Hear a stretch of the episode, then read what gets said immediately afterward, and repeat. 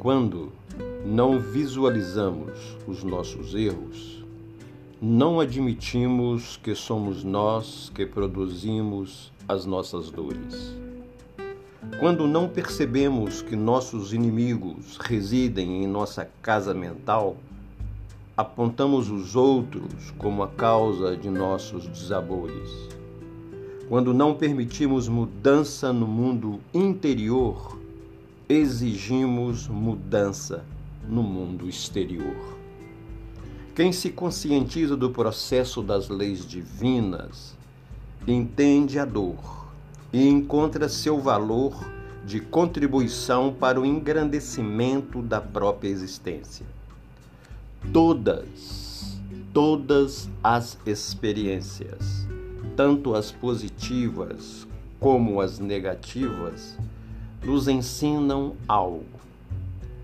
Basta estarmos dispostos a aprender. Nossas escolhas podem nos livrar ou não do cárcere da escravidão emocional. A mensagem da inteligência universal é sempre aquela que incentiva a conscientização de nossas potencialidades e dons naturais. Quando despertamos espiritualmente, passamos a entender a dor por, por outro prisma. A vida é um processo evolutivo no qual todos somos criaturas caminhantes.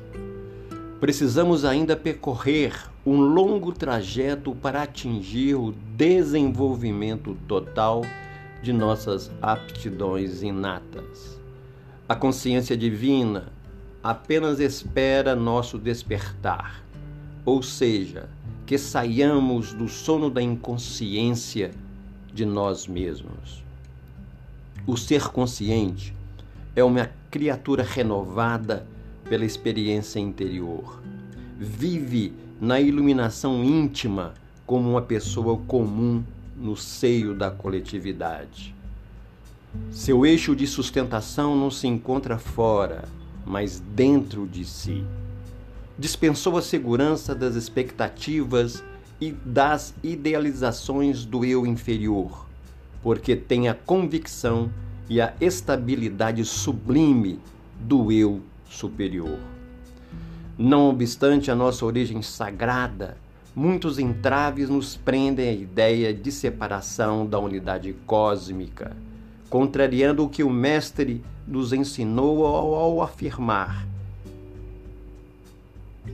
que nesse dia compreendereis que estou em meu Pai, e vós em mim, e eu em vós.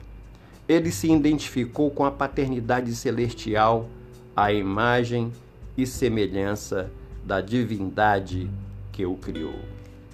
Do livro Um Modo de Entender, Uma Nova Forma de Viver, de Francisco do Espírito Santo Neto, ditado pelo Espírito Hamed.